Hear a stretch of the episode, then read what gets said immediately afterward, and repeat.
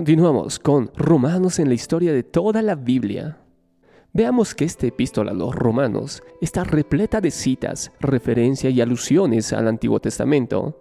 También provee algo parecido a una visión general de la promesa del Evangelio que se revela en el Antiguo Testamento.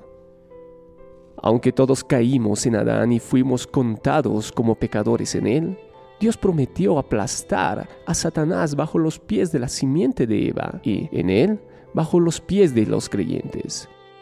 Dios proclamó a Abraham, creyó el mensaje de la justificación solo por la fe.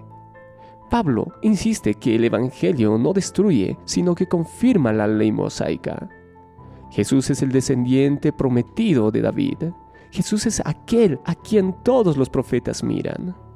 Romanos documenta el cumplimiento en Cristo de todo lo que Dios había prometido por siglos a su pueblo Israel. Y en Cristo los gentiles también reciben la bendición que había de venir a través de la descendencia de Abraham. Veamos cristianos humanos. Romanos ofrece una presentación completa de la persona y la obra de Cristo. Él es tanto divino como humano. Murió y resucitó por su pueblo. El Espíritu de Cristo exaltado mora en cada creyente y aplica los beneficios que Cristo aseguró para su pueblo mediante de su obediencia y muerte.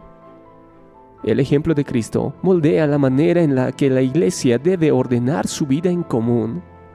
Esperemos con impaciencia la culminación de nuestra redención en la que seremos totalmente conformados a la imagen de Cristo, para que Él sea el primogénito entre muchos hermanos. Veamos respecto a la historia de interpretación.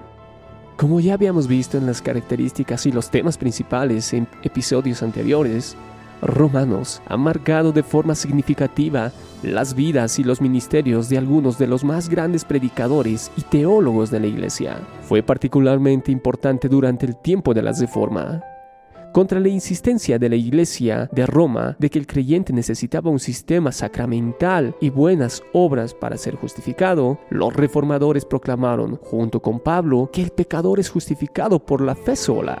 Además insistieron con Pablo juntamente que la justificación por la fe sola nunca es una licencia para pecar, sino un mandato para una vida santa. Los creyentes reformados, en particular, se han referido al capítulo 9 como un texto que es importante para la comprensión y la soberanía divina, la elección y la reprobación y la responsabilidad humana.